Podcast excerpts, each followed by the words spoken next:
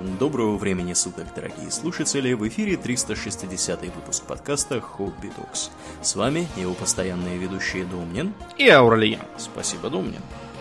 Итак, э, о чем же мы, Домнин, с тобой будем вещать в этот раз? Мы поговорим сегодня о твердой научной фантастике и ее отличиях от мягкой научной фантастики. От нетвердой, да. Да. Есть еще жидкая научная фантастика. Мы не будем ее рассказывать. Да. Э, сам термин достаточно новый.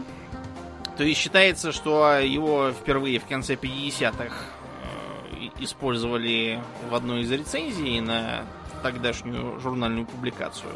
А вот про мягкую научную фантастику уже в 70-е годы, даже, по в конце, то есть незадолго до появления Звездных войн, вот, и уже термин был для них.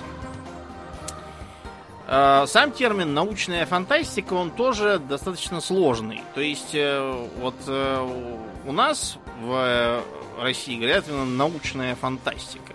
Угу. Отчасти это такой конструкт времен Советского Союза, потому что тогда предполагалось, что э, если фантастика не научная, то это какая-то плохая, негодная фантастика. Не будем такую печатать. А как же, Домнин, термин science fiction? Фикшн это вообще обозначает э, художественную литературу. И science fiction, он немножко другой в том смысле, что он подразумевает... Вот, например, есть Pulp Fiction, да? Это угу. всевозможные там э, в мягких обложках про спецназ ГРУ, вот что-то такое, там, детективы. Uh, weird Fiction есть такой жанрец. Ну, вот, uh, допустим, то, что uh, всякие очень странные дела, это как раз переосмысление старых историй про Weird Fiction. Э, Говард, Лавкрафт отчасти тоже подпадали под эту категорию. Вот, а, то есть science fiction это вот именно некие с научным подтекстом художественные произведения.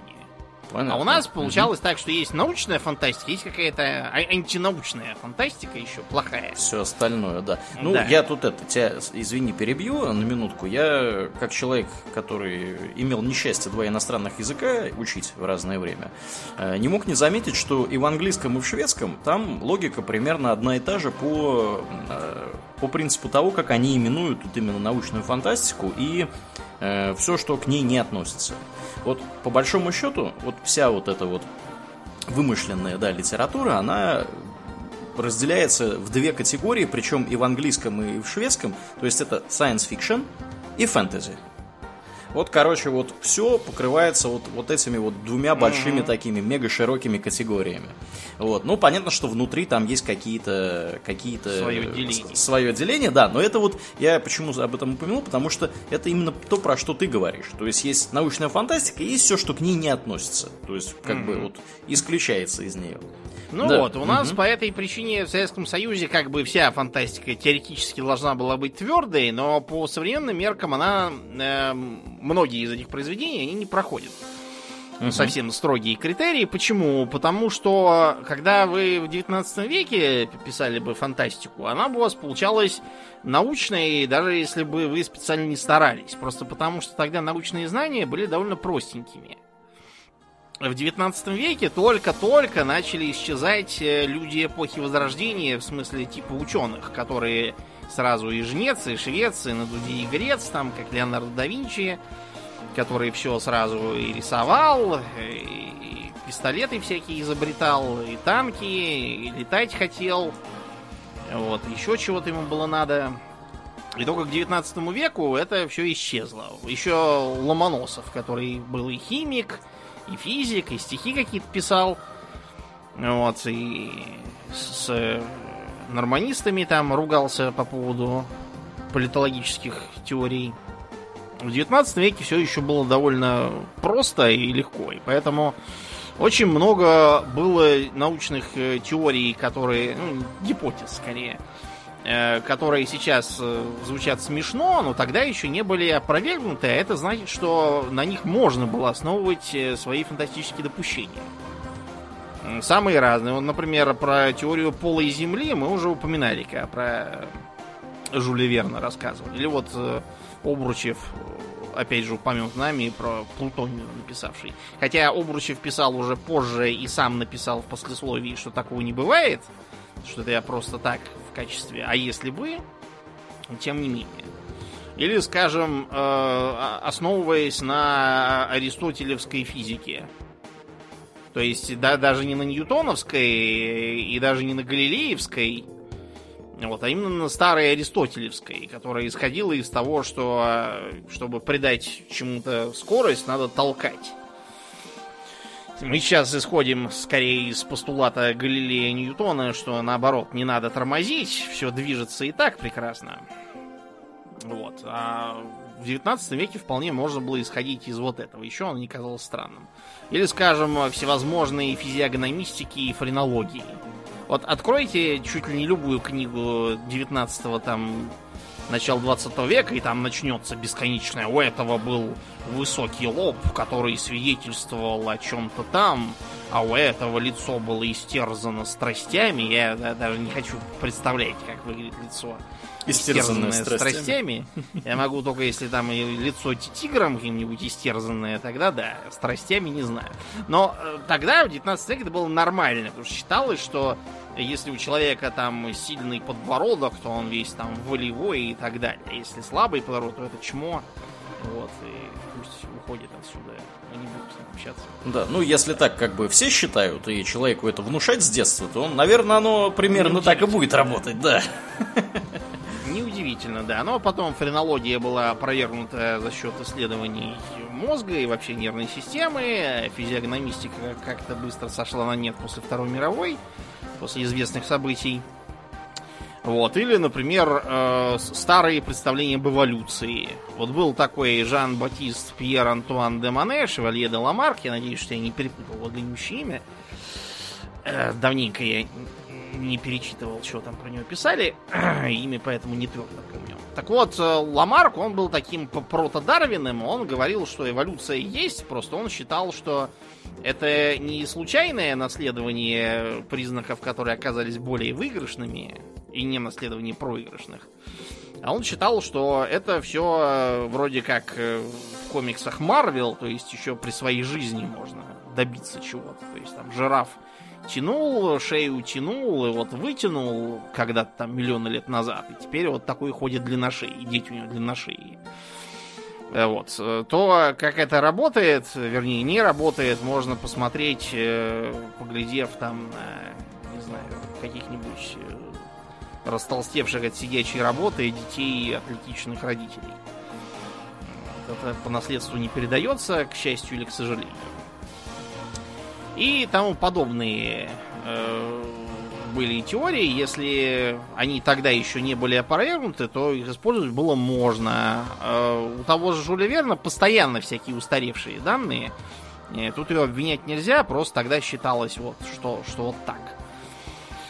Э, я, когда его читал в детстве, я помню, что меня, меня вот не удивляло то, что там у него все написано в стиле роман-учебник сейчас, когда я взрослым это перечитывал не так давно, э, я этому удивился. А в детстве меня это не удивляло, потому что я привык к тому, что я все время читаю энциклопедии, а там везде вот так написано. Поэтому то, что и фантастики также. А это один из, кстати, признаков твердой научной фантастики. Она все объясняет. То есть есть такой шуточное, э, шуточный тест на твердость научной фантастики. Вот представим, что в фантастическом произведении есть э, э, некая машина времени, допустим. Угу. И мы э, садимся в эту машину времени и спрашиваем, как она работает. Если нам говорят, э, ну как, э, набираешь тут на клавиатуре дату, день, месяц, год, нажимаешь кнопку и, и оп, ты там. Это мягкая научная фантастика. Если тебе говорят, это очень интересный вопрос, э, усаживайся поудобнее, сейчас я тебе принесу чайку еще. Так вот, э, дело в том, что а, эта машина работает на теории квантовой множественности миров, и там еще на три страницы объяснений, как это все работает.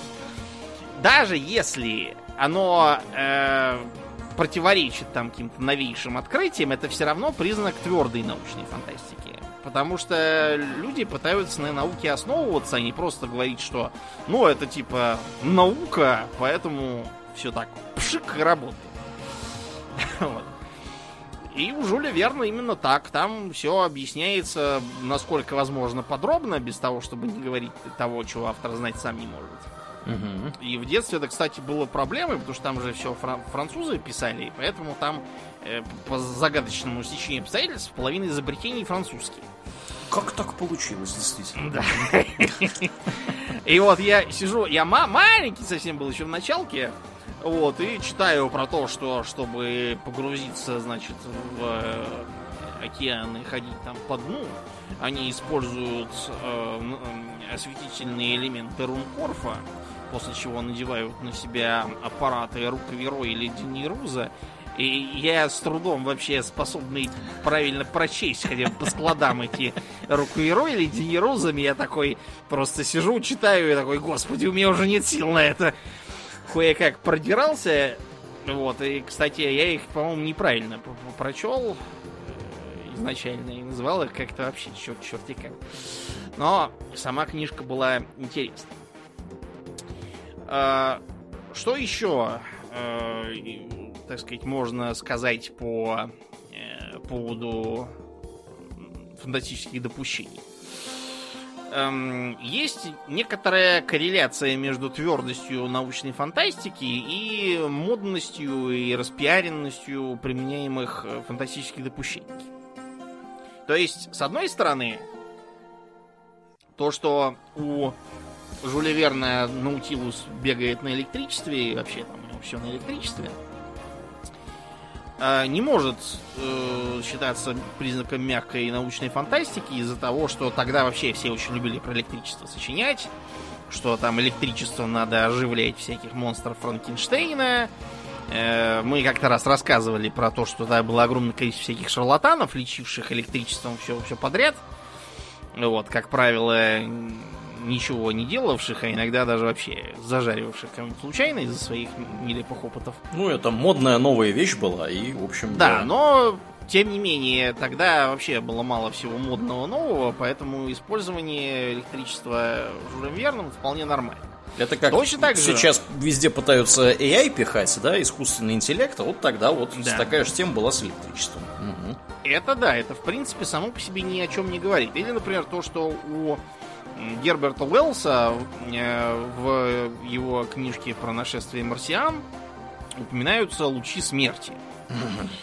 Потому что тогда, когда все это писалось, э, вот там первая четверть 20 э, века, тогда все как раз помешались на открытых бесконечных рентгеновских лучах, тепловых лучах, там все, все лучи понаоткрывали в связи с прогрессом со всякими спектрометрами и тому подобным, чем лучи ловят. Вот. И по этой причине э, считайте, что тепловые лучи у Уэллса это признак э, ненаучной фантастики нельзя. А вот э, когда у нас академик Лофи, тогда еще не академик, в Советском Союзе пытался в реальности какие-то лучи все испытывал. Хорошо, что его не расстреляли в итоге. За нулевые результаты. Вот это уже как раз скорее не научная и просто такая попытка выехать на общей теме. Э, когда этот Беляев писал про гиперболоид инженера Гарина, э, у него там этот гиперболоид на самом деле играет такую роль скорее подчиненную. Потому что Беляев вообще всегда любил писать скорее про социум, чем про. И вот э, как бы Беляев, он такое промежуточное звено то есть, с одной стороны, у него достаточно неплохо обоснованные допущения. Там, то, что голова профессора Доуэля говорит только если ей открыть снизу поддувающий кислород из баллона. Иначе ведь голосовые связки не смогут э, никаких звуков произвести стоячего воздуха сами по себе. Угу. Ну, то есть там у него все достаточно продумано. С другой стороны, заметно, что Беляеву как бы все эти фантастики нужны скорее для того, чтобы вскрывать всевозможные пороки капиталистического общества. Ну и вообще общества любого, не только капиталистического. Э, кое-что из его предсказаний там по поводу ручных ласт, с которыми плавал Ихтиандр, оно даже сейчас сбылось, потому что можно купить такие перчатки легкие с, с перепонками. Они действительно здорово помогают плыть. Мне надо будет тоже такие раздобыть, когда в отпуск поеду на море. Вот надо будет заказать на Алиэкспрессе. Думнем будет, как Ихтиандр. Как Ихтиандр, да. Вот. Хорошо, что мои родители меня не увидят, а то они как-то нервно каждый раз реагировали, когда я начинал нырять, а не плавать. И тем не менее, с начала 20 века уже э, видно э, то, что многие авторы палп-литературы начинают переключаться на модные фантастические вещи, которые появляются, потому что э, 20 век это век торжества науки, все и живо интересуются, и понеслось. Э, на конец 19 века модными были росказни про всякий месмеризм, животный магнетизм и гипнотизм. Э, там были всякие странные теории про то, что это некие, некие люди, они вот могут э, излучать чего-то там в других и гипнотизировать там и переводить их на свою сторону. А, вивисекция Типичный пример остров доктора Моро, где там каких-то недолюдей он сшивает из разных кусков животных и получается какая-то чертовщина. Жуть какая. В итоге. Да, да, да. А, электричество все еще осталось, но на этот раз уже такое, чуть более приближенное к реальности, потому что его уже освоили. Особенно почему-то всех э, тогда интересовало, чтобы высокое напряжение, там какие-то миллионы э, миллионы вольт, и от этого чего-то там должно получаться, какие-то невидимые миру поля должны происходить и так далее. А, из-за открытия радиоволн а, и начала опытов со всякими там дистанционно взрывающимися минами, некоторые палп-писатели пытались вставлять всякие волны смерти, что значит, если настроить там на определенную волну, то можно либо целенаправленно какого-то конкретного человека убить, либо там массово человеков убивать. Стоит им либо просто попасть под действие этих самых волн, самих по себе, либо в более продвинутых случаях, если, значит, из радиоприемника начнет раздаваться белый шум, и они все такие и так у них кровь из ушей, и они все померли от инсульта моментально. Не. Между прочим, эта фигня дожила чуть ли не до наших дней в виде всевозможных э, аудионаркотиков, еще чего-то там такого. Э, живучий оказался пример, не знаю уж, почему именно сейчас всплыло. А на Кубе, он помнишь, как испытывали какие-то нехорошие люди на американском посольстве какое-то а, подобное? Да, ну это это американское посольство утверждало, что они что-то такое испытывают. У меня есть mm-hmm. ощущение, что они сами испытывали целебные свойства местного рома излишне. Да. Ну, последнее, что я слышал, это было что-то вроде массового помешательства. То есть там люди были и так-то, в принципе, э, не совсем не уравновешенные. Да, не самые уравновешенные. Вот, и они, соответственно, кто-то там что-то ляпнул и пошло-поехало. Да. А кроме того, в той же первой половине 20 века начинает расцветать буйным цветом один, э, даже скорее не один, а семейство характерных э, ляпов э, для мягкой фантастики. Это э, зеленая фигня. То есть это могут быть зеленые такие камни какие-то светящиеся еще. Это там зеленые кристаллы, или как вариант э, зеленым светится радиация, или зеленым светится какой-нибудь э, зверский химикат, э, какой-нибудь хлористый пандемоний. Шутку называют? Хлористый пандемоний.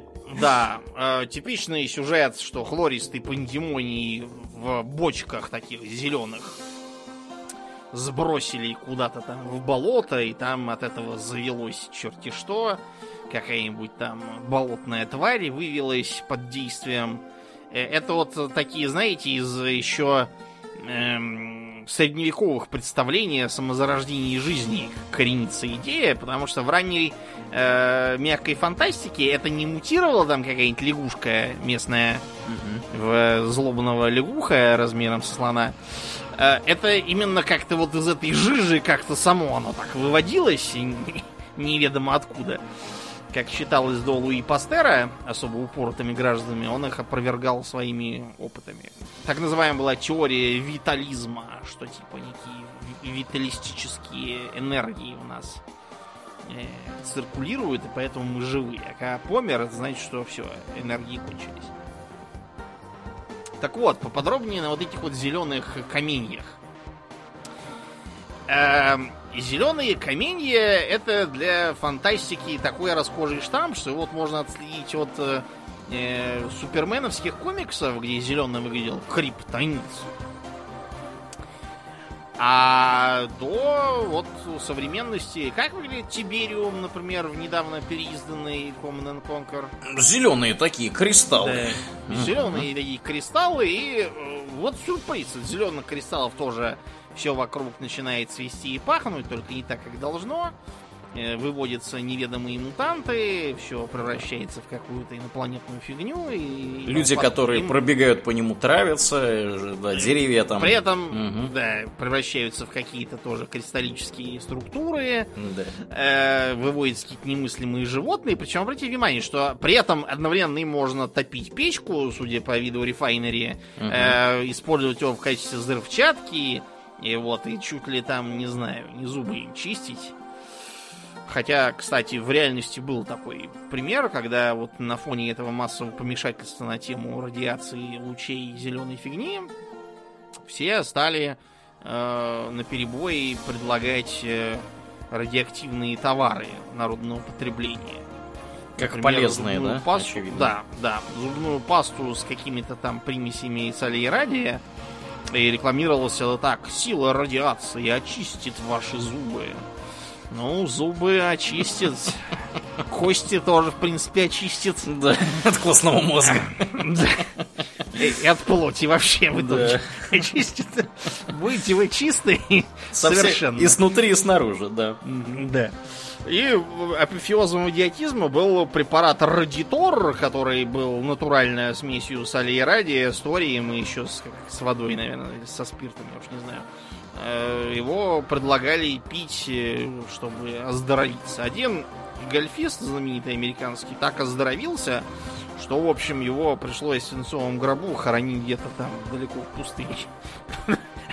Когда он помер от этого. Так вот, о чем я говорю-то? Как на самом деле выглядит э, соли урана?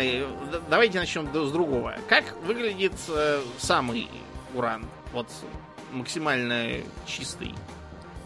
Ну, наверняка это просто какая-нибудь непримечательная кусок породы. Ну, вот я, я говорю, если чистый уран, то есть мы, допустим, сделали там слиток урановый, просто чтобы показывать, допустим, в музее этот слиток. Ага. Ну, такой, мне кажется, это какой-то камушек должен быть серебристого цвета. Да, а, такой темный такой, скорее похож ну, на что-то типа, я не знаю, слегка отполированного чугуна, там, из сковородки да, делают, да, то есть да. что-то такое, очень тяжелый. Да. Вот я, вот, вот я его загуглил, ну это просто вот, под, на вид это камень. Просто вот кусок породы, да, э, значит, кусок, вот, пожалуйста, кусок естественной урановой руды. Просто такой вот серо, серо немножко бурый, э, значит, металлический, металлического вида кусок породы. То есть ничего зеленого в нем нет. Зловещего ничего не светится, главное. Да, да это ты, я думаю, нашел э, этот э, уранит, он же урани, уранинит, почему я не знаю, странное название. Он же настуран. То есть, да, выглядит просто как какой-то непонятный камень, можно перепутать со шлаком. Ну да. Только если, только если его попробовать поднять, поймешь, что это какой-то слишком тяжелый шлак. Это основная современная руда урана, она не выглядит, то есть никак, э, и, и, кстати, ни на какие урановые рудники, никаких там зеков не ссылают, просто потому что добыча на урановых рудниках, она принципиально не отличается от добычи на любых других рудниках. Никто там не не, не погибает, э, не, не превращается в мутантов там никто. не убегает потом в старые забои, чтобы пожирать неосторожных зэков. Это все бред сивой кобылы. Вот. А есть, правда, другой э, вид урановой руды, сейчас уже не используемый, так называемый атинит. Вот атинит, да, выглядит как зеленоватый такой э, пластинками такими растущий, э, как слюда. Его, собственно, mm-hmm. называют одним из видов урановой слюдки. Mm-hmm. Это не то, что обычная слюда, это просто название такое. Вот, сейчас его не используют, вот, это, по-моему, фосфат э, урана с кальцием, там какая-то сложная соль. Его сейчас не используют, но так, да, раньше было. Видимо, видимо из-за вот этого и э, стереотип сказать, сформировался. Стереотип Кроме да. того, есть второй источник урановое стекло. О-о. Это гораздо более древняя штука, чем любая фантастика. То есть считается, что он появился еще там, бог знает, э, когда, в начале нашей эры. Вот, и это было стекло, которое подкрашивалось солями урана. Какого-то из окислов урановых. Оно от этого имело такой красивый зелененький цвет. Поскольку тогда с э, окрашиванием вообще было все сложно, а вот их и делали. То, что от них ремесленники мрут, это, конечно, печально. А в современную эпоху открыло, что они еще и светятся в ультрафиолете. Но тогда никакого ультрафиолета не было, когда они были популярны, поэтому тогда об этом не знаю. Вот они тоже зелененькие. Но в остальном никакого отношения к зелени ни радиация, ни уран не имеет. Э, радиация, в принципе, может светиться э, синим цветом можно посмотреть, например, в системе охлаждения реакторов. Там, если есть возможность посмотреть сквозь воду, видно, что она таким красивым синим цветом светится. Иногда можно даже в атмосфере увидеть. Если вы увидите, то больше вы уже вряд ли что-то увидите. Потому что, да, это означает, что вокруг полный атас, и вам сейчас все капут. Да придет. Поэтому ничего не светится и радиация никак не ощущается. То есть, э, нет, она может ощущаться, если у вас, например, э, сухость глаз, э, слизистый носа, металлический привкус во рту, вокруг цветы вянут, то да, это значит, что вокруг сильная радиация. Еще это значит, что что скоро для вас ничего значить не будет. И почувствовали вы ее совершенно напрасно. То есть... Ну вот. Эм, и вот эти вот э, допущения в палпе поперли просто вот во все стороны. Э, от них получались гигантские насекомые, там типа атака муравьев-убийц, какой-то был трэшовый фильмец тогдашний, там накладными съемками изображалось это. Эм, кто-то падал в какие-нибудь химические отходы и превращался то в Джокера, то еще в какую-нибудь дрень. Э, в комиксах это вообще было расхожий совершенно штамп. Там чуть ли не все суперсилы происходили от того, что кто-то куда-то упал в какую-то зеленую дрень. Э, некоторые от этого делаются суперзлодеями, если они были плохие, а некоторые, наоборот, супергероями, если они до этого были хорошие. решили использовать свою силу во имя добра. Да. Бобра. Ну, типа, типа того, да. Бобра. Эм, далее. К лучам смерти опять же вернемся. Тогда же в второй четверти 20 века появляется э, всеми любимый бластер. Э, бластер вообще-то изначально, по-моему, писалось как бластор, его придумал фантаст Лейнстер. Вот. Интересно, что когда его у нас э, переводили в Советском Союзе, э, непонятными бластерами решили народ не пугать, и поэтому этот э, волшебный пистолет с лучами так и назвали взрыватель. Я вот только хотел сказать, наверное, перевели по смыслу. У меня потому да. что точно, точно такой же вариант образовался в голове, по логике-то, если его переводить. Но это и есть взрыватель. Ну да. Просто.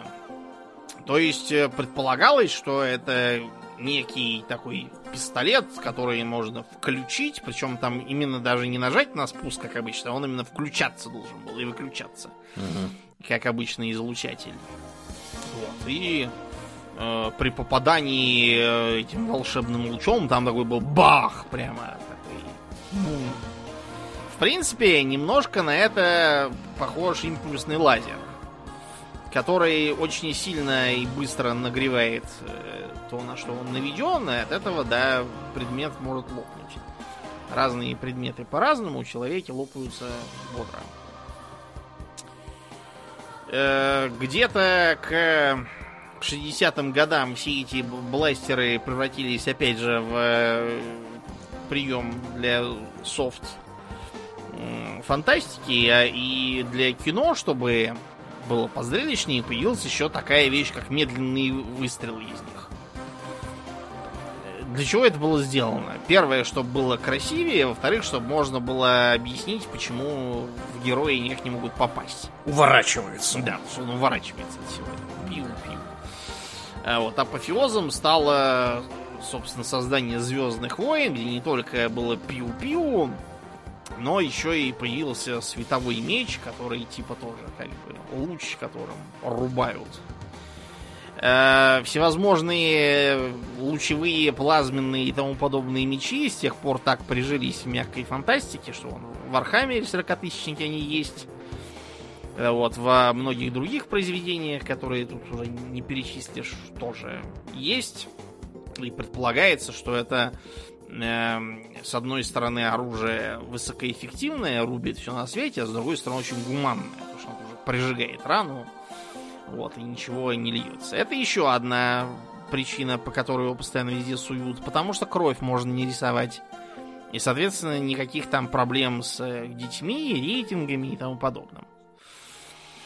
Э, к тому же, кстати, обычно э, приводят и лазеры всякие. Вот почему, например, в старом из 90-х годов Человеке-пауке все стреляют именно лазерами, хотя вроде как вокруг современные 90-е годы тогда. А вот требования цензуры. По той же причине там почему-то не бьются окна. Потому да. что дети же тогда поймут, что можно бить окна. Да. А так-то они не знали до этого. Почему да? лучше наших детей, да? Да. Тупорылые эти дети. Если mm-hmm. им не показывать, что можно бить окна, они не будут их бить, сами не догадаются. Э, после Второй мировой и с началом мирного атома все стало еще хуже. То есть атомная энергия и радиация стали опять поводом вообще ко всему, даже всякую химию тоже вытеснили. Э, с тех пор э, всевозможные электростанции и бомбы приводят к чему только не приводят. То есть э, к там, где испытывали атомное оружие, там заведутся какие-нибудь там гигантские акулы и мутанты. Или как в ремейке Уэса Крейвена у холмов есть глаза. Тот, который новый, не старый. Mm-hmm. Там э, не просто какое-то реднетское быдло, а вот именно оставшиеся и не уехавшие с ядерного полигона мутанты. Как-то халатно работает американская армия, вместо чтобы выселить оттуда всех. Они же, ну и бог с ними. Да, зачем, действительно. Им же хуже, да. Живут и живут. При этом э, отношение, кстати, тоже к атому было другим. Вот э, когда читаешь, что в Лас-Вегасе народ собирался там в отелях, из которых было видно атомные испытания на Невадском полигоне. Вот, и все прям платили большие деньги, чтобы побывать в таком отеле, из которого хорошо видно атомный гриб. Ну, вы, вы можете себе представить, да, чтобы сейчас кто-нибудь скажет, вот у нас тут рядом с нашей курортной зоной испытывают атомное оружие. Приезжайте посмотреть на атомный гриб. Я боюсь, что ваш бизнес прогорит, не начавшись. Да, потому что всем уже давно стало совершенно очевидно, что если вы видите атомный гриб, то и атомный гриб видит вас. Да. Вот, со всеми вытекающими последствиями, да. Совершенно. Вот. Но это э, до дополнило фантастические допущения. В, в каком смысле? В таком, что вообще для мягкой фантастики характерно представление о неком э, дармовом источнике энергии. Волшебном. Да. Э, в старину над этим как-то вот не то чтобы не задумывались, то есть у того же Жюля Верна электричество, хотя это и чудесная сила в его описании, чтобы не понимал, как она работать должна. А, но э, он все-таки объяснял, каким образом делаются элементы питания, почему они лучше, чем то, что обычно применялось тогда, откуда берутся химикаты для их перезарядки, всякое такое. То, что способ он предлагал крайне антинаучный и нарушающий закон сохранения энергии, это вопрос совершенно другой.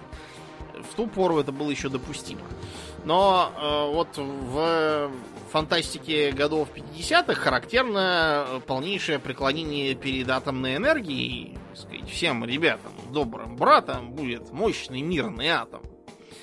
И мирный атом там стал добрым братом всему, чему только можно. Атомные автомобили, э, атомные всевозможные роботы домашние, которые будут э, бегать по дому, резать за вас э, капусту и чистить картошку и так далее.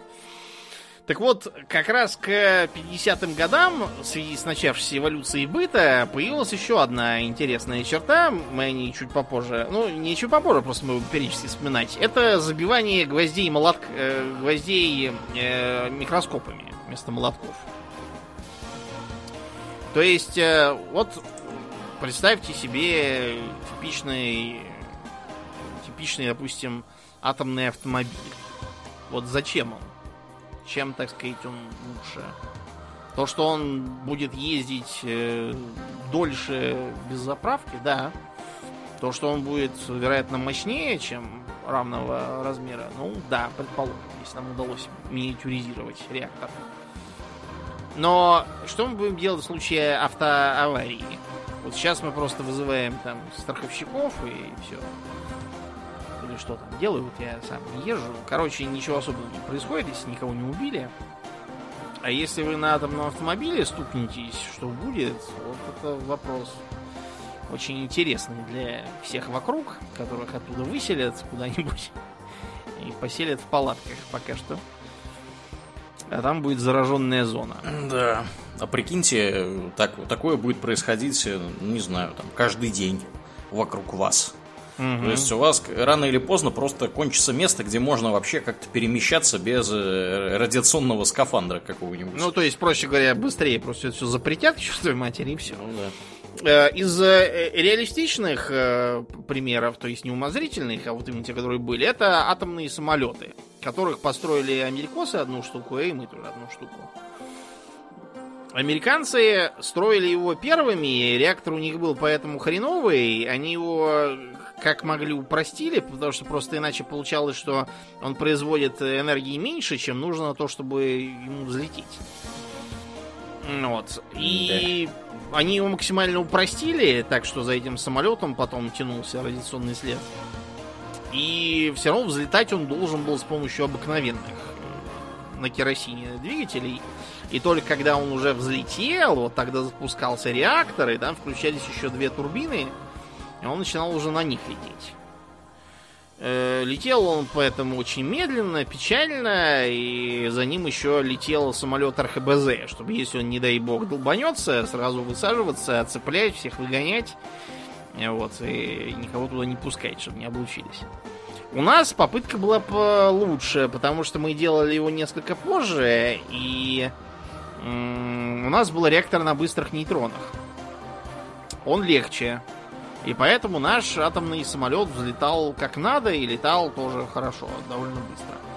Но оказалось, что с точки зрения военной у него автономность полета ограничивается выносливостью экипажа. То есть ему надо меняться и спать тоже. Ну вот. Э, получается, что выигрыш очень небольшой по сравнению с традиционным а коммерческое значение, ну да, теоретически он гораздо дешевле получается из-за расхода топлива, чем традиционный на керосине. Но только какие грузы вы будете возить на самолете, у которого экранировать удалось только кабину? Да, потому что если ее не экранировать, то будет да. уж совсем как-то не очень. Да. Урановую руду только если на таком самолете возить, тогда, наверное, да, можно будет Короче, все это было признано совершенно ненужным и списано в УТИ. Вот вам э, пример э, из излишне узкой и мелко поставленной цели для высокой технологии. И, разумеется, это же эпоха роботов. Как я уже сказал, на атомной энергии будут бегать роботы, которые будут за вас чистить картошку и стирать трусы в тазу. Понимаете, чему я, да? То, что если вы в состоянии создать роботов на атомной энергии, то чистка картошки и стирка трусов в тазу, это как бы... Эм, это нечто вроде строительства пирамид путем таскания известковых блоков, э, положив их на катки вручную. То есть это вообще из какой-то другой эпохи занятие, вам совершенно непонятное и никогда в жизни э, не встречающееся. Но э, поскольку софт все больше захватывал фантастику, э, роботы там были очень характерные. Тут мы, конечно, должны сказать, что был такой певец твердой научной фантастики, как Исаак наш Азимов. Я вот, кстати, сейчас его читаю. Mm-hmm. Основание. А, да, говорят, интересно. Ну, да, интересно, да. Но я, правда, недавно начал. У меня, конечно, был план его прочитать к выпуску, но не, не удалось, не скажем так. Да. Ну, там интересно, да, там реально похоже на твердую фантастику научную. У него в каком смысле все это работает? С одной стороны, он просто говорит, что типа там э, позитронные какие-то мозги у этих э, роботов. Роботов, ага да, которых он описывает. Э, я не очень понимаю, почему. То есть, я так понял, что он просто взял какую-то какую частицу, которая звучит интересно. Позитрон, как электрон, просто со знаком плюс. Они Положительно заряженный, да. Да, то есть это теоретически какой-то из параллельной вселенной. Просто электрон. А, и он даже придумал там обоснование для того, чтобы объяснить, почему все эти роботы его человекоподобные. То есть он э, говорил, что если вы будете все иметь э, роботизированное уже с позитронным мозгом, то есть трактора, если вы фермер, косилку, уборочную машину, или вы купите обычную технику и оборудование, и к ним человекоподобного робота с позитронным мозгом. Так получится дешевле. Почему он так писал? Потому что тогда еще не было проведено опытов над э, андроидами, и не стало ясно, что то, что мы с вами ходим, э, там, машем рукой, берем книгу с полки, не говоря уже о том, чтобы говорить что-то осмысленное, это нам кажется, что это элементарщина. А на самом деле мы очень сильно специализированные организмы для этого. И чтобы сделать робота, который не падает, это, по-моему, только к 80-м годам у японцев получилось. Они какого-то вабота построили. Mm-hmm. Вабот э, такой типичный андроид, э, похожий на детский конструктор немножко. Но вот он был создан специально для того, чтобы он мог ходить ровно, не падать и брать что-нибудь с полки. Да, ну, современные Это... роботы, которые, собственно, могут ходить и не падать, да, например, производство Boston Dynamics, да, вот эти вот все робособаки, которые там бегают, потом там да. у них есть двуногий робот, которого там избивают, валят его, он должен вставать, вот. Mm-hmm. Я, ну, в общем, да, короче, испытывают судьбу эти исследователи. Да. Все, все эти, да, все эти достижения современных технологий стали возможны именно, только исключительно благодаря тому, что люди изобрели нейронные сети и э, изобрели технику, которая умеет их быстро обсчитывать. Потому что все это, все это, так сказать, стало возможно исключительно из-за вот достижений математики и вычислительной техники современных. Вот. Соответственно, Азимов про это даже представления не имел никакого. Да, да, да. Хотя он был человек, конечно, высокообразованный, он был химик. Да. Ну, это такое, такая штука, которую предсказать трудно. Вот. Да. еще я хотел сказать момент такой, что все роботы, которые вот современные, да, и при этом не человекоподобные, да, там не собака, которая, значит, умеет просто ходить и все, больше ничего не умеет все роботы, которые утилитарные, они обычно, ну, какие-то роботы, например, промышленные, да, которые машины собирают, еще что-то делают. Или вот робот-пылесос. в общем, станок или да, манипулятор. Да, вот. Они все выглядят совершенно не человекоподобно, просто потому что вот робот-пылесос, да, например, вот он какой? Он как шайба такая здоровая, да? Угу. Почему он так выглядит? Да потому что это самый простой способ, да, сделать вот такого робота, который будет ездить по дому и нигде не будет застревать при этом. Если он будет, значит, если на него сверху смотреть, кругленький такой. Так что все эти... кота можно. Да, возить кота можно, там, пиво привозить, всякое такое. В общем, э, все эти роботы, они сугубо утилитарные и, естественно, никакими возможностями, которые, которыми обладают люди, они не обладают. То есть, да, и, и для мягкой фантастики это э, сверххарактерно. То есть, роботы там имеют огромную кучу абсолютно ненужных им э, и даже вредных функций. То есть, человекообразность, э, э, как бы, да, можно принять аргумент э, Азимова о том, что э, если сделать робота танкист, то можно будет просто взять Т-90, посадить его туда, он будет им рулить. Но Понимаете, это такой, как бы, обоснуй, придуманный э, для каких-то чрезвычайных, может, обстоятельств, потому что в реальности гораздо лучше встроить в э, танк э, мозги, компьютерные систему связи, и окажется тогда, что не нужно внутри кучу свободного пространства для человечков иметь. Не нужно, чтобы там была противоатомная защита, в том смысле, в каком она есть для людей. То есть, например, в э, типичном современном танке уже давно, там избыточное давление всегда. Ну, Для чтобы чего? туда пыль не залетала. Да, чтобы туда газ какой-нибудь не забрался, да, пыль, прочая дрянь. Там поэтому воздух себя дует из него, а он, когда засасывается внутрь, он через всякие фильтры проходит. Угу. И тому подобное. То есть вот это все можно выкинуть. Танк таким образом получится, ну, может, не дешевле, потому что мозги роботехнически стоят дорого, но, наверное, не сильно дороже, чем обычный. При этом он будет меньше. Это важно для танка. Танк не должен быть слишком большим. На, на эти нацистские прожекты и всяких там ландскройцеров. Угу вот, посмотрите, таким танк быть не должен. Он должен быть маленьким. И поэтому современные роботанки, которые вот у нас тоже там Калашников понаделал и испытывает их в Сирии, э, они как раз маленькие, выглядят э, примерно как вот э, которые снег зимой разгружают, маленькие на одного человека. Ну да. Ну и маленький танк сложнее поразить.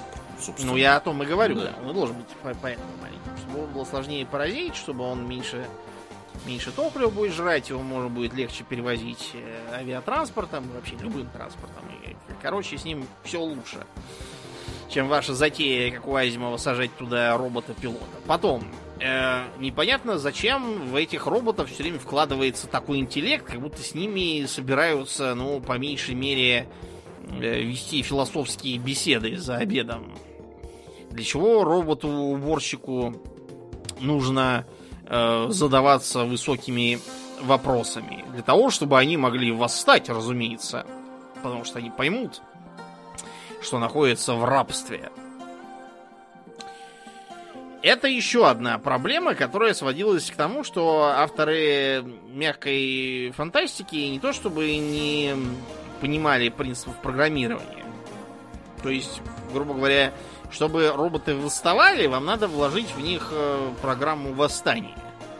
Зачем вам ее туда вкладывать, если вы не сумасшедший какой-нибудь, я не знаю. Наверное, не зачем. Они скорее пытались таким образом а, освещать социальные вопросы. То есть, э, если до второй половины 20 века зачастую мягкая фантастика была просто способом Pulp Fiction сделать по современней и повеселей, то со второй половины 20 века мягкая научная фантастика стала все чаще уходить в социальные политические темы. Э, и поднимать там всевозможные вопросы про права и что есть человек и так далее. Вот по этой причине э, обычно там стали попадаться роботы, которых сперва наделили человеческим сознанием, а потом стали зачем-то их угнетать. Для чего их угнетать, абсолютно непонятно. Не уж. Почему-то. Вот. Э, следующий момент. Вот когда я говорил про Азимова, э, я хотел сказать про то, что у него основная идея не в позитронах никаких, а в его законах робототехники. Азимов пытался представить, что будет, если вокруг нас будут э, машины достаточно умные, чтобы рассуждать логически в рамках заданных им максимум. Но из-за того, что мы, люди, не мыслим вот так вот ультралогически, они будут творить всякую дичь. Ну, то есть вот эти вот его законы робототехники, постоянно входившие в противоречие со здравым смыслом, угу. хотя, казалось бы, они были были вроде как разумными, что там робот не может причинить вред человеку или допустить, чтобы его бездействием человеку был э, причинен вред. Самый простой пример это то, что э, такой робот будет э, кидаться на хирурга, оперирующего пациента с аппендицитом, потому что он же ему зарезает зачем-то ножом, значит, он ему вред причиняет. Это очень упрощенная, конечно, картина, хотя по современным меркам азимовские вот эти вот э, логические загадки и головоломки, они довольно простые, но тем не менее. Вот, а палп, они просто, им надо было каких-нибудь новых негров изобрести, чтобы их угнетать. И вот и, их угнетали. Потом эту идею стали маскировать по разным сказать, причинам. Вот, например, вспомним репликантов из э, Филиппа Диковского э, рассказа про электроовец и скороносного фильма. Угу. Или не скороносного, но, в общем, культового фильма. Я уже забыл, давали ему премию, не давали. Ты про первый Наверное, фильм. нет. Да. Про первый, да. Э, там о чем идет речь? О том, что искусственные люди, созданные, с одной стороны, физически очень совершенными, там, и сильными, и быстрыми, и выносливыми, и трудноубиваемыми, но при этом они живут очень мало. И умирают очень быстро, потому что от них требовалось, по-моему, по книжке, они должны были колонизировать всякие планеты с тяжелыми условиями, и там все, все создать, чтобы было хорошо и удобно, и чтобы они потом не мешались, они просто и померли от старости через несколько лет. И все, можно приезжать на все готовое, их выкинуть в помойку. И все. И они удобно, начали да. Да, задаваться вопросом о том, что, что и почему вот, пытаться сбежать, найти своего создателя и спросить, ты зачем, сволочь, нам такой срок жизни короткий устроил. Кончилось это все, конечно, для всех э, плохо. В особо запущенных случаях, э, обычно это, конечно, в э, кино, роботы делали эм, не, не то, что там то, что делают люди, они еще и, например, кровоточили, если в них попасть там из пистолета и ранить их. Ого.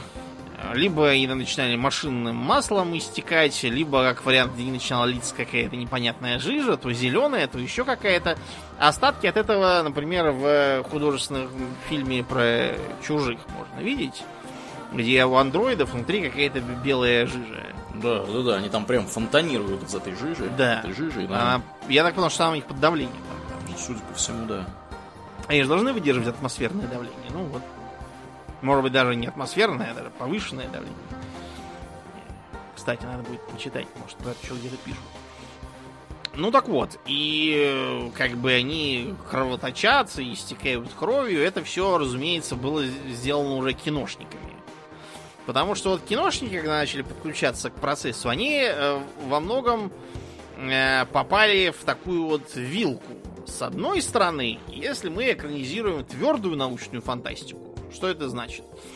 Это значит, что, скорее всего, нам не придется слишком тратиться на спецэффекты, и аниматронику и вообще всякое такое дорогое. Потому что там все будет достаточно просто, вот, и незамысловато, как обычно в жизни и бывает. С другой стороны, это плохо, потому что если у нас есть деньги на то, чтобы потратиться, а мы не можем, э, звуков в космосе не слышно, это вредит зрелищности. Э, оружие работает, э, как там какой-нибудь телесатрон, э, твердо фантастический, то есть пиу и все, и, и ты убит, и ты упал. Да. Какой-нибудь, да, там радиацию не видно, Роботы шмыгают под ногами в виде какого-то круглого ездящего пылесоса. То есть скучно. Не хотим. Вот. И по этой причине очень многие киноделы стали обращаться именно к мягкой научной фантастике для того, чтобы продать зрителю пиу-пиу, то есть тот же палп, по сути, только теперь уже усиленный нарастающими нарастающей реалистичностью спецэффектов, зарождающейся компьютерной графикой, вот, э, всякими новшествами в аниматронике и тому подобное. Вот Звездные войны это абсолютно типичный пример. С какого, с какой фразы Лукас начинал свои пресс-конференции в старые времена? С какой? Я знаю, что в космосе не слышно взрывов. Теперь давайте к другим вопросам. Его, видимо, достали бесконечными расспросами. Ибо как раз тогда, во второй половине 20 века, читатели тоже заметили всю эту фигню, появился и термин тоже по этой причине. И они начали э, задавать вопросы и даже составлять целые таблицы по тому, э, как отличить э, тру научную фантастику от, от мягкой, так сказать, которую им подсовывают. То есть вопрос, например, про то, слышно ли чего в космосе. Потом к ним добавилась еще такая вещь, как разноцветный космос. Это современная уже штука. Те, кто там Wing Commander какой-нибудь играл, они могут припомнить, там космос был очень красивый, там и красный, и синий, и зеленый, и бог знает какой. Э, многие те из тех, кто играл всякие космические игры, они там такой космос видели, он симпатичный. Кстати, одним из, наверное, главных э, из софт фантастических приключений являются Звездные войны. Там Космос выглядит просто как чернота с кучей звезд. И все. Никаких вольностей. Э, или э, такой момент, э, как невесомость. Невесомость это еще одна, кстати, фигня, которая позволяет сказать, что мы забиваем гвозди микроскопа. Вот, предположим, какой-нибудь тысячелетний сокол в Звездных войнах взлетает, попадает в открытый космос, и что? И ничего, на нем ничего не меняется, то есть э, не наступает невесомость. Не начинают летать по воздуху бластер Хана Соло и меч Люка Скайуокера. Сами они тоже перемещаются просто ногами. Они, как на МКС современный, да. цепляясь руками Кстати, за косяки. Да. Что у них там? Генераторы гравитации, что ли? То есть, то есть означает, что у них есть антиграви... Э, извините, управляемая гравитация, которая при этом настолько дешева, что ее можно поставить на какой-то старый сто грузовик, да, угу. по сути, на котором она не нужна. То есть, это если бы это был какой-нибудь пассажирский лайнер, я бы еще понял. Но это же как бы старый грузовик, типа, типа не знаю, аналог какого-нибудь пикапа современного столетней давности. И тем не менее на нем есть искусственная гравитация. У меня такой вопрос, а почему вот у вас есть искусственная гравитация, а при этом э, сам этот тысячелетний сокол летает совершенно явно на каком-то двигателе реактивном по, по своей сути. То есть у него что-то сзади полыхает, и он взлетает. Вроде бы. Загадка. Да. Или, например, Star э, Destroyer, которые там же летают, тоже на них все бегают, там есть искусственная гравитация, очевидно. Но при этом у него сзади три здоровых сопла и несколько вспомогательных сопел. Можете погуглить в интернете, ничего не выдумываю. И он, значит, из этих сопел изрыгает огонь и летит куда-то. А гравитационный двигатель как, нельзя сделать или что? Это тот случай, когда люди просто вообще забыли, потому что там какая-то должна быть невесомость, еще чего-то. Вот, и просто сделали так, как дешево сделать, чтобы все просто ходили. Ну да. Э, что у нас, вот если мы хотим с вами научную фантастику максимально твердую настрогать, и там никакой гравитации искусственной у нас нет, э, что мы можем сделать, чтобы ее заменить? Вот нам нужно послать ракету, там, не знаю, как на Юпитер, он уже 2020 год, 19 лет прошло, никакой Юпитер мы все никак не полетим. Врет все ваш Стэнли Кубрик с, с Артуром Кларком, как оказалось. Я не случайно их так поставил. Э, некоторые люди думают, что э, фильм снят по книге. Эта книга написана по сценарию, который написал э, Артур Кларк. Да для ладно? фильма. О, я не знал. Да. Нет, это он потом, когда увидел, как здорово вышло, он еще и книгу сделал. Прикольно. Да, тут все как раз и именно потому так здорово получилось, что это изначально был сценарий. Э, он не один, кстати, кто так работает. Я вот читал книжку Майкла Крайтона, покойного, которую нашли уже, когда он помереть успел у него на компе. Про пиратов. Так называется «Пиратский широт». Я не знаю, экранизируют ли ее когда-нибудь, но книжка мне очень понравилась, она очень реалистичная и интересная. И по ней очень видно, что это сценарий, на самом деле. Ну, может, не, не сам сценарий, а написан на основе сценария, который ему так понравился, но не пригодился, и он решил его хотя бы так пристроить. Но, в общем, видно, что это для кино делалось. Для экранизации нарочно. Итак, если мы собрались снимать твердую НФ, мы можем сделать... Что? Мы можем вообще плюнуть на эту э, гравитацию, пусть э, как на МКС летают. Плюс в том, что делать ничего не надо.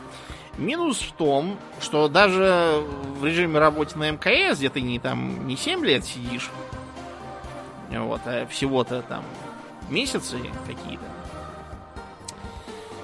Э, бывает такое, когда из спускаемого аппарата приходится космонавта извлекать э, другим людям. А потом снимать э, уже через несколько дней, когда он оклемается немножечко и привыкнет гравитации на Земле, опять его туда сажать и снимать постановочные кадры, где он выходит твердым, мужественным шагом, всем лучезарно улыбаясь. Потому что сидение на орбите, где нет гравитации, вредно для человека. Мы приучены жить в условиях, когда есть сила тяготения в сколько там, 9,8 единичек этих самых G. Э, так что есть такой минус. Если мы куда-то полетим надолго, есть риск, что колонисты наши прилетят и окажутся совершенно немощными. И будут в первую неделю ползать просто на карачках там. Я что уж. вредно. Их всех съедят какие-нибудь монстры. Хорошо. Э, другие, кстати, проблемы. Как нам, скажем, вскипятить чайник невесомости? О, хороший вопрос, а как? Нам нужен какой-то очень особенный чайник, у которого есть прогрев со всех сторон. Э, если нет силы тяжести, то горячая вода, нагретая снизу, не будет всплывать вверх под действием конвекции. То есть она будет с одной стороны кипеть, а с другой она стороны будет, будет холодной. кипеть, а с другой стороны будет холодной. Там можно даже лед положить, он, скорее всего, даже не растает. Mm-hmm. Ну, в общем, геморроя очень много с этой невесомостью, не надо этого делать. Мы можем сделать две вещи. Первое – мы можем э, воспользоваться центробежной силой, э, или мы можем попробовать э, применить ускорение вместо силы тяжести. Но вот когда ты в особо быстром лифте всех небоскребах едешь, у тебя все время кишки куда-то к пяткам стремятся, когда едешь вверх, или наоборот подкатывают горло, когда едешь вниз. Я их поэтому не люблю. Неприятные ощущения. Есть вы испытываете перегрузки, позитивные или негативные. А если мы сделаем так, чтобы э, в нашем, нашей ракете все стояли как бы ногами на полу, как бы, как когда она взлетает, когда она будет лететь вперед, э, из-за ускорения, да, из-за скорости будет создаваться вес, которым вас всех будет прижимать как бы к полу. Uh-huh. То есть к задней стенке ракеты. Можно, но только это надо отдельное горючее на это. Ну, в общем, все это сложно. С другой стороны, мы же когда-нибудь куда-нибудь прилетим на такой ракете, правильно? Ну да. Нам надо будет тормозить. Получается, что мы все как взлетим и в потолок бахнем. И надо будет какой-то особо хитрый маневр торможения рассчитывать, чтобы мы так жик развернулись и начали тормозить в обратную сторону, и чтобы пол остался полом, а не потолком. Да. Ну Много или можно, неудобств. Конечно, сделать так, чтобы все приготовились, чтобы полтеперь... В общем, вы поняли, геморрой много.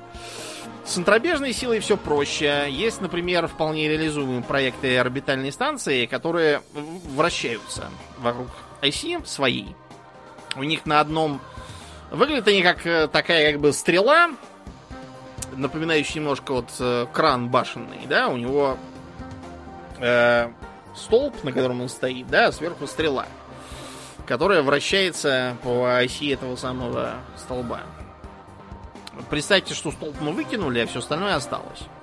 Таким образом, у нас на одном конце стрелы будет э, силовой блок где атомный реактор, снабжающий все это светом и теплом. Угу. А с другой стороны, у нас будет э, повернутая э, многоэтажная конструкция, где все живут. Из-за того, что она вращается, все будут ходить просто по стенке, и для них он будет полом.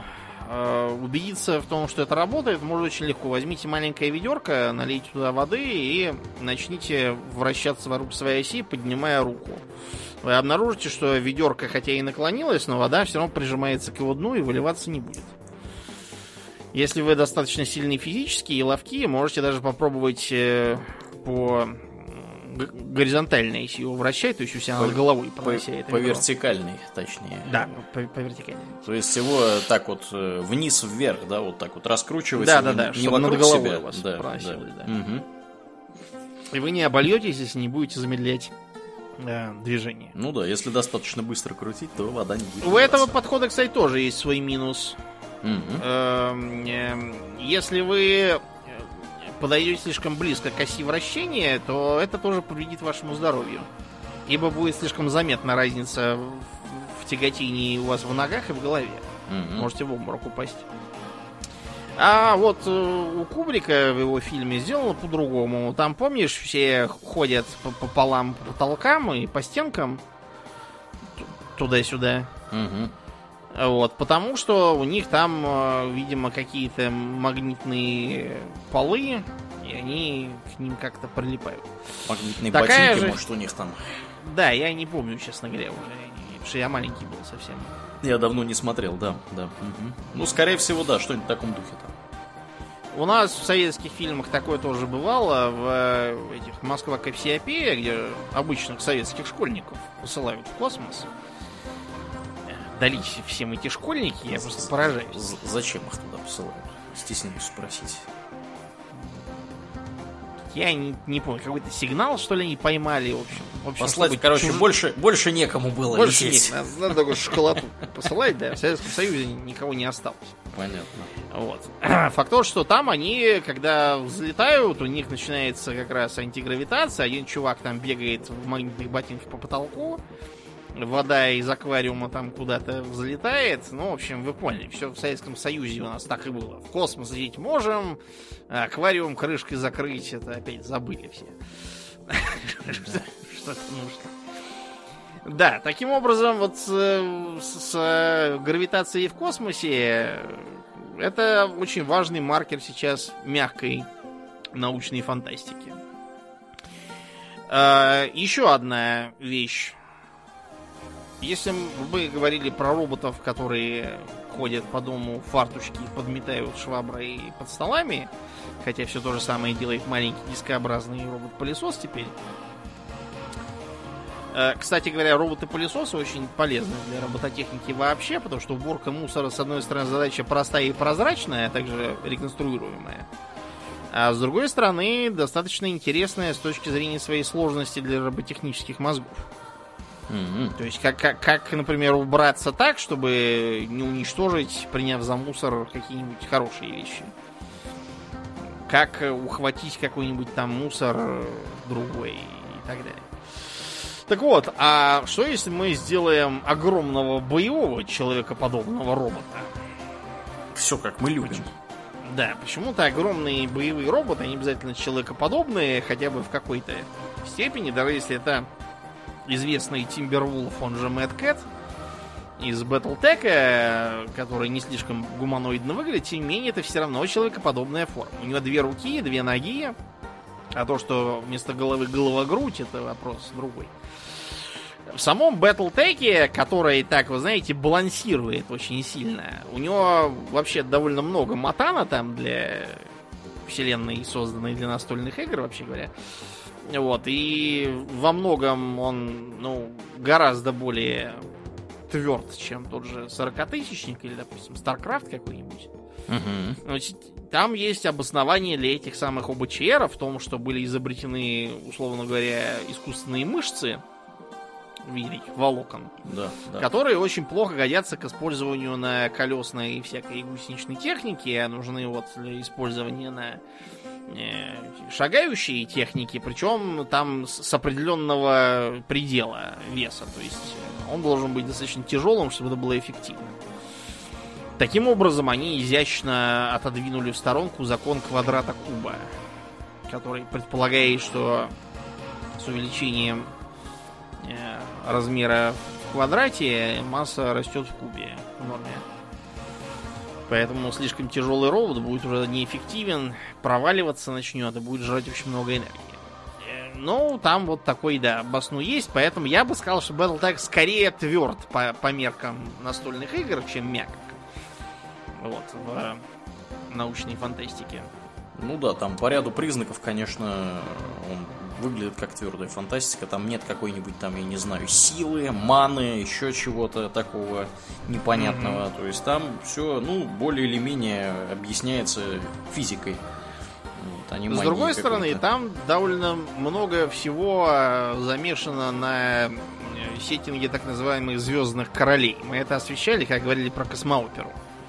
То есть там все живут какими-то благородными домами, какими-то феодальными отношениями, рыцарскими копьями и тому подобное. Понятно, что это сделано даже не из э, социальной фантастики, да, потому что это все-таки для, для настольной игры, угу. а именно чтобы объяснить, что они там все не поделили-то между собой. И почему они все воюют. Вот было придумано что-то такое. Чтобы было интереснее играть. А с другой стороны, сейчас многие из э, авторов э, мягкой фантастики предпочитают этот термин отвергать, говорить, что он какой-то пренебрежительный, и э, требовать, чтобы их называли, допустим, социальными фантастами или политическими фантастами. Там в редких случаях еще какие-то фантастами. философскими фантастами, что-то вот такое. Э, к вот такому направлению, наверное, ближе всего, я имею в виду именно таком тру его порождений, был ближе всего Фрэнк, наш Герберт покойный. Потому что у него фантастические допущения были, в общем, довольно интересными и проработанными. То есть, типа, мира, где нет э, компьютеров, где вместо них люди, подвергнутые биохакингу, по-нашему, по, да, по-современному. Mm-hmm. Ментуты, да. Да, и именно этим, типа, консервируется неофеодальная и даже совсем феодальная структура общества, там то, что все сидят на одном том же наркотике и на нем вращается все. Вот, наркотик, э, как пряность, он тоже имеет все черты флебутинума, то есть он, он делает все и старение предотвращает, и предсказывать будущее позволяет, и космос летать. Вот, и глаза делаются красивые и синенькие. И кофе с ним можно заваривать. И пиво тоже, которое быстро ударяет в голову. По словам принцессы Рулан. Короче, все из него делается. Эм, а в известной серии игр даже и топливо, и взрывчатка, и, и деньги. Да все делается. Spice must follow, как говорится. Ага. Но основа там не про то, как бы нам так использовать Spice, а именно о том, как изменится человеческое общество, как э, будет выглядеть политика, как вообще будет выглядеть представление о том, как надо жить, э, что будут думать люди, как будет выглядеть религия да. И будет ли она там, в общем, там поэтому начался такой угар. Да. Ну, это такая философская, скажем так, э, тематика в сеттинге э, научной фантастики. Космоопера, да. Космооперы, да, да, да. Угу. Скорее. А с другой стороны, э, этот же принцип позволяет нам отнести к мягкой фантастике еще и практически все утопии и антиутопии. Потому что показывают они совершенно другой мир, не такой, как у нас. Там все время есть какое-то допущение, типа того, что установилась там некая диктатура некой партии, и поэтому Евразия всегда воевала с Астазией. Да. А на следующий день уже оказывается, что всегда воевала с этой самой... С океанией. С океанией, да. да. Стро, строго говоря, из как бы книги вообще нельзя сказать, существует ли какая-либо Астазия и Евразия на самом деле. И идет ли какая-либо война. Да. Или, может быть, это все просто придуманное совершенно. Угу. А, да, и поэтому расцвели всевозможные э, около диковские, скажем так. Филиппа Дика имеется в виду. Да, Филиппа Дика. Филиппа Диковские сюжеты, где он тоже использовал фантастические допущения, скорее как повод к тому, э, чтобы там какой-нибудь поднять вопрос вроде того, э, кто я, где я, наркоман ты, дедуля, распоследний на всю округу. Ну, серьезно, у меня там в основном сюжеты тоже про то, что ты это не ты, а на самом деле ты киборг-убийца, которого внедрили пришельцы, а твоя жена и не твоя жена, президент США, который стерли память. И, короче, он в основном как бы предметом своей фантастической деятельности считал скорее человеческой, человеческую личность, я, э, память, да, то, что как бы душой можно назвать, а всякие там пришельцы, ушельцы, репликанты, это скорее такой повод раздуть всю эту фигню. А сейчас мы вступили в такую мертвую зону своего рода. То есть, например, в России твердой научной фантастики нет вообще. Ух ты. Э, да ладно. Потому. Ну а какой? У нас. А я вот тоже задумался. Я вот, собственно, сказал, а потом задумался. Да. У нас, вот я был недавно в книжном, покупал книжку для сына. Ага. Лавкрафта, кстати. Ну, а что еще-то, да? Да, то, блин, что, мой что еще и... подарить подростку? Про Лавкрафта. не знает. Кто... Я ему над пропастью воржи подарил. Ага, ух ты. Ну так вот, и я просто проходил мимо очередной полки, ну а там все как обычно. То есть помимо э, фэнтези простого, фэнтези бабьего, вот, и всяких там про школу волшебства, очередных подражаний, там все как обычно. Э, попаданцы Сталина паучанцы, всякие э, аномальные зоны, вяло теребящие наследие сталкера. Такой. Это знаешь, как называется? Сточкер, да? Сточкер. Да, ну из-за манеры все время писать название в виде аббревиатуры с точками. Сточкер, поэтому появился. И ничего, ничего твердо фантастического нет. Э, из интервью с фантастами, которые я на эту тему почитал, Значит, они все говорят, что нет, потому что вообще книгоиздание в России это такой бизнес для мазохистов. Э, продается только жвачка всякая хреновая про то, как там Ричард длинные руки не совладал опять с русским языком, наделав кучу речевых ошибок в двух абзацах. Или про то, как э, обыкновенная, никому не нужная тетка стала объектом внимания, о боже, какого мужчины, угу. который к тому же эльф, или дракон, или вампир, или что-то в этом духе. То есть э, просто мимикрия, на самом деле, та же самая фантастику. И твердая никому не нужна, потому что не формат. Издатели говорят, что ой, это не формат. То есть они мыслят категориями формата, то есть таких шаблонов, которые people хавает, а то, что непонятно, будет people хавать или нет, это совершенно пустая трата бумаги, с этой точки зрения. Поэтому нету ничего подобного. На Западе тоже не сказать, чтобы все прям было блестяще.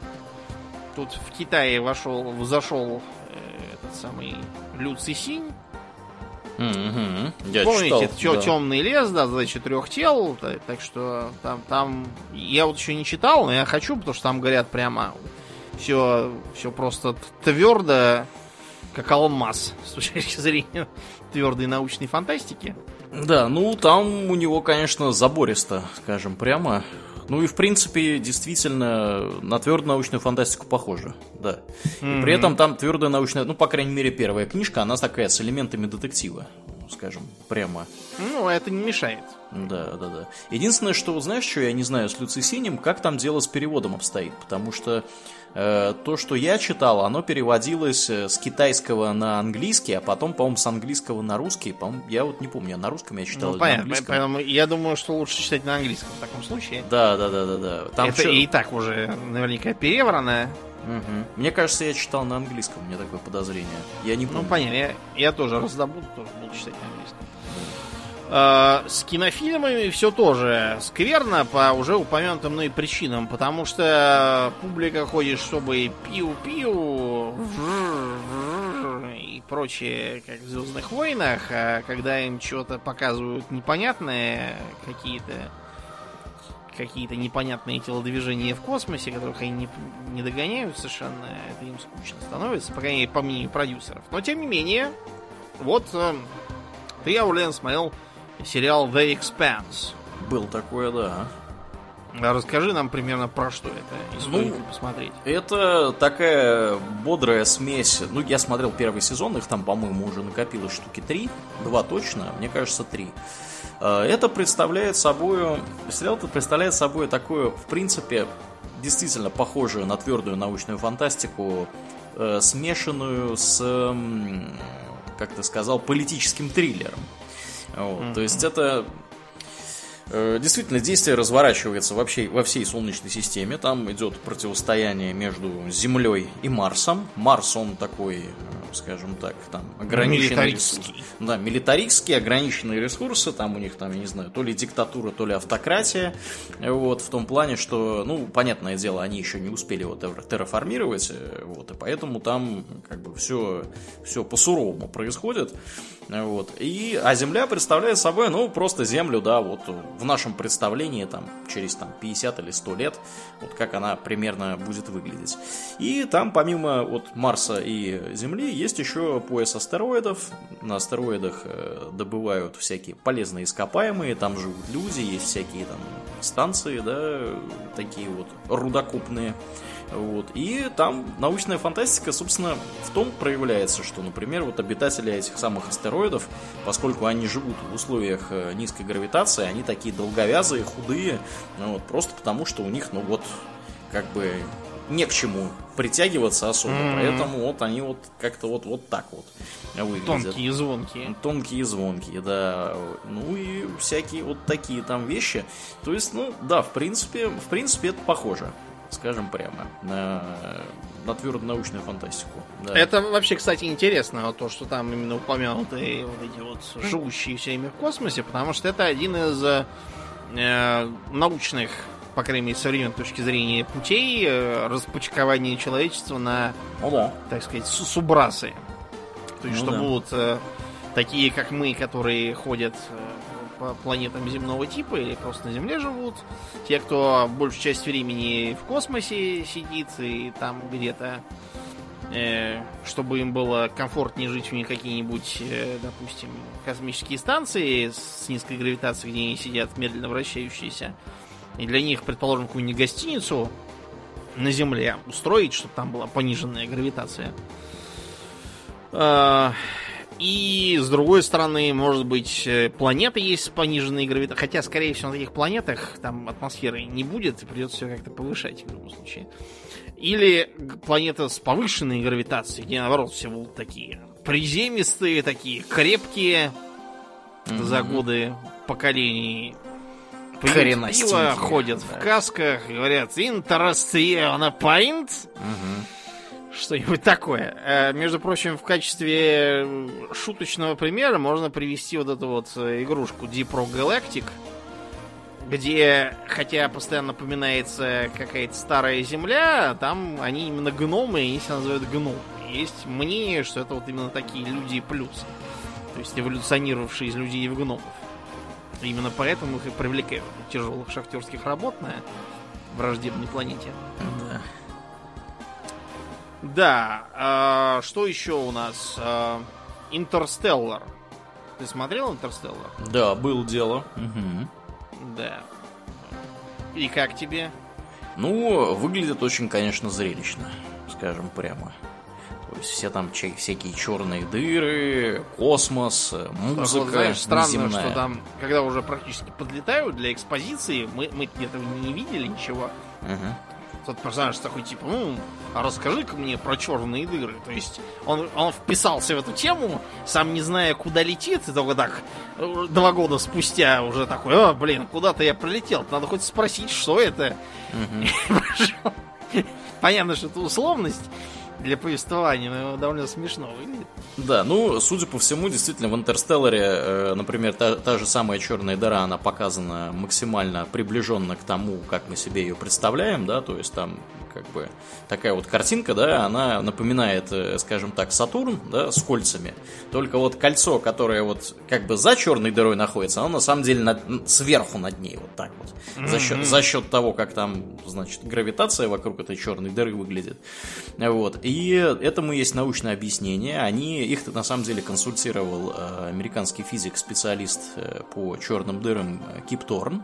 И он даже написал книжку про это. Кип Торн, он является достаточно достаточно популярным таким вот э, товарищем, то есть он популяризирует науку, ну, типа там как вот Стивен Хокинг писал книги, и вот Кип Торн тоже написал, чем он хуже. Вот. Также э, Кип Торн э, участвовал, если мне не изменяет память, в исследованиях гравитационных волн на вот этом вот детекторе LIGO, да, который несколько лет назад поймал гравитационные волны впервые.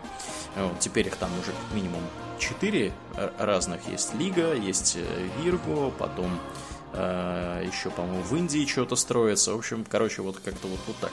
Поэтому, действительно, в Интерстелларе все вот эти все вещи, которые касаются черных дыр, замедления времени, они должны выглядеть максимально приближенно к реальности. Но, естественно, когда у вас э, этот самый мужик подлетает к черной дыре и там куда-то попадает в какое-то шестимерное или пятимерное пространство, это, конечно, все э, вымыслы чистой воды. То есть они, как Кипторн пишет э, в своей книжке, они там как-то попытались, скажем так, то есть там всегда идет борьба да, между сценаристом, который должен написать что-то очень впечатляющее, и учеными, которые, собственно, говорят, ну, дружище, ты знаешь, это вот вообще полная ересь. а вот это, еще... не работает. Да, да. А вот это вот еще, ну, как бы вот про это мы не знаем, да. То есть, я не могу тебе сказать, что это полная ересь, просто потому что мы не знаем, как оно устроено. Ну, значит, да, да даем да. отмашку, можно. Да, вот. вот. Так что да, поэтому, когда он там летает и, собственно, значит, там в этих книжных полках что-то куда-то фигачит, а потом его там где-то находят, выкинутым из этой черной дыры, я, я вообще не представляю, как должно быть работа, как должно быть устроено. Это, конечно, все вымысел художественный. Но вот первая половина фильма, она похожа вполне себе на правду. Да в том, в том Еще... виде, какую мы представляем ее себе, по крайней мере, сейчас. Да. Ну угу. да, видимо, там лет через сто уже будут смотреть на Жюля Верна, но все да, равно. Да, да, да, скорее Еще всего. Еще марсианина очень хвалят, причем для такого, вот как марсианин, типа даже придумано, э, придумал довольно давно уже термин фантастика ближнего прицела. Угу. То есть он как бы про то, что теоретически могло бы быть, и поэтому он именно исходит не из того, что у него там какой-то волшебный откроется в пирамидах Марса ему секрет, и он поэтому будет выживать благодаря нему. Из того, что никаких пирамид нету, секрета нету, и придется сажать картошку, как белорусы. Да. Ну, я имел удовольствие книгу читать, ну, точнее, аудиокнигу слушать э, «Марсианина». Угу. Там действительно довольно много вычислений происходит, э, когда вот этот мужик, он там прикидывает, сколько ему нужно посадить картошки, сколько ему нужно грунта, как чего у него там будет произрастать, что там у него с кислородом, что у него с водой, из чего он будет делать, собственно, вот я не помню, что он там делал. По-моему, он кислород делал. Ему нужен был кислород, то есть он там Наверное, ему нужен был кислород. Из каких-то химических, э, значит, прибамбасов что-то там собирал. Э, вот. Это очень интересно все читать с точки зрения именно того, как, э, как вот этот товарищ там собирается выживать и как они, ну, группа поддержки его на земле, скажем прямо, да, собирает ему спасательную партию, да, как вот они его заметили, что там на поверхности Марса при помощи, я не помню, там, Марс Reconnaissance Orbiter или что они там использовали, может быть, вместо него, как они заметили, что там что-то происходит, что там, значит, кто-то куда-то ездит, он им потом что-то написал, потом он с помощью э, сломанного марсохода научился э, им отправлять сообщения. В общем, там очень-очень очень любопытно все это, вот именно такие вот, знаешь, такие сочные, сочные детали, как это вообще работает физически, как это устроено. То есть такой роман-учебник, да? Ну, да, да, да, да. Это вот как Робинзон Крузо, примерно, да? Вот угу. как он там чего из дерьма и палок сделал, то, то примерно то же самое и здесь, только в современном, в современном э, исполнении, да. Угу. Роман-учебник так и есть. Да. Единственное, вот я читал, что все хвалят, говорят, что здорово. Единственное, к чему как бы можно придраться, это к тому, что э, неприятности у него начались из-за того, что там какой-то ураган страшный на Марсе случился, да? Да, да, да, да. Угу. Но на Марсе такая атмосфера редкая, что тамошние ураганы... Нет, там бывают ураганы, но просто для человека, привыкшего к земельным условиям, землю, зем... земным, земным, земным, точно, да. да. Земным условиям это как бы да, вообще ни о чем он и, и не заметит, наверное, особо этого урагана. Ничего да. никуда не, там не пропоет. Но это как бы можно простить в, так сказать, Творческий компенсацию вымысел. да, за все остальное. Иначе бы, да. Хотя, конечно, можно было придумать какую-нибудь другую причину, по которой не удалось улететь. Ну ладно, уж так написал. Я тоже, наверное, почитаю эту книжку. Я люблю вот это вот все, чтобы как он там чего устроил. Мне прям нравится читать, как они там все здорово устраивают. Угу. Вот, как у них все там есть. Я в видеоиграх постоянно так Да, ну там тоже, знаешь, есть, конечно, такие моменты, как вот э, там, типа, бог из машины, да? когда ну, когда да. внезапно обнаруживается, что там, значит, я не помню, где он этот ядерный реактор взял. Э, то ли он из, из марсохода его распатронил, то ли еще откуда-то. Ну, в общем, там как бы он не совсем, знаешь, вот там без, без ничего на этом Марсе оказался, у него там какие-то ресурсы все-таки были, более или менее. То есть там добавлены такие вот элементы, позволившие ему, то есть что-то есть с чем работать, да, вот то есть он не просто вот там с лопатой оказался, да, э, с саперной, и вот ему нужно копать отсюда и до обеда. Там какие-то, э, какой-то инструментарий у него для этого необходимый был. Ему нужно было просто понять, как вот эти вот его части доступные, да, технологии сложить, чтобы, чтобы протянуть до того момента, как за ним прилетят. Да. Ну, читается, Поэтому, читается очень бодро, да. да. Угу. То есть считается сейчас в целом, что будущее мировой твердой научной фантастики есть, просто потому что есть определенный запрос. И даже есть запрос на экранизацию этой твердой научной фантастики. Угу. Вот. Поэтому, да, будем, будем ждать, что не только э, одной космооперой придется пробавляться, но и чем-то, что заставляет задуматься и хотя бы припомнить, что там в последнее время было в науке открытого. Да. И на этой позитивной ноте будем заканчивать. Будем заканчивать, да. Дорогие друзья, мы напоминаем, что у нас э, действует летнее спецпредложение для тех, кто хочет нас поддержать и получить от нас открытку, подписанную нами, со шведской красивой маркой. Ну, есть не нулевая вероятность того, что открытка вам не придет, если вы живете в каком-нибудь э, странном, ну или удаленном месте, да, там Почта России может потерять. Или... Арзамас 16. Да, Арзамас 16. Вот у нас, как оказалось, да, один из слушателей, которому мы в Китай пытались это все отправить, китайцы, похоже, не разобрались, что там по-английски, английскими буквами написано, да, какими-то странными, вот, вместо вместо кошерных иероглифов, и они, в общем, открытку куда-то заиграли. Ну, я так подозреваю, что это вот произошло где-то уже на китайской территории, вот, потому что, мне кажется, больше я вариантов не слышал, чтобы в прошлый раз открытки потерялись. Вот. Ну, там, правда, были отдельные уникумы, которые печать лепили на лицевую сторону открытки, потому что почему вы и нет, действительно. Mm-hmm. Вот. В общем, очень... Не убудет ей. Да, не убудет ей. Ну, на самом деле, что? Редкий коллекционный экземпляр. Поэтому, э, да, а кстати, да, открытки у нас коллекционные, их будет всего 50 штук, они будут все пронумерованы, так что, э, в общем-то, имейте в виду. Да, ну и кому они полагаются? Они полагаются всем, кто э, пришел нас поддержать, кто уже подписан на уровне 15 баксов и выше или хочет подписаться, или подписан там на 10 баксов, может проапгрейдиться до 15, там получить открытку, заапгрейдиться назад, на, на 10. В общем, как, как угодно, да. Главное, чтобы вы на 22 июня были подписаны. Если вы на 22 июня подписаны на нас, 15 баксов и выше, вы открытку получите. У нас там стоят ограничения по количеству, то есть э, открыток э, у нас хватит на всех, кто сумеет подписаться. Если вы не сможете подписаться, ну, значит, открытки кончились. Вот. Поэтому приходите, подписывайтесь. Их там осталось, мне кажется, уже штук 20 из этих 50 неразобранных. А, в общем, как бы вот, вот так вот. Потому что там народ уже в больших количествах подписан. Вот. Мы в основном действующим подписчикам, надо сказать, будем их отправлять. Да. Вот. Ну и на этом как бы мы будем закругляться. Как обычно, благодарим наших особо мощных э, подписчиков. Аделя Сачкова, Альбекстера, Алекса Лепкала, Атлантия, Дарекса Фортуна, Екатерину Книжанскую, Николая Нобу, Нухина, Ежа, Ника Перму и Философского камня, Жупила империализма, Одного злого фалафеля и Романа Хабибулина. Огромное спасибо вам, ребята, за вашу помощь.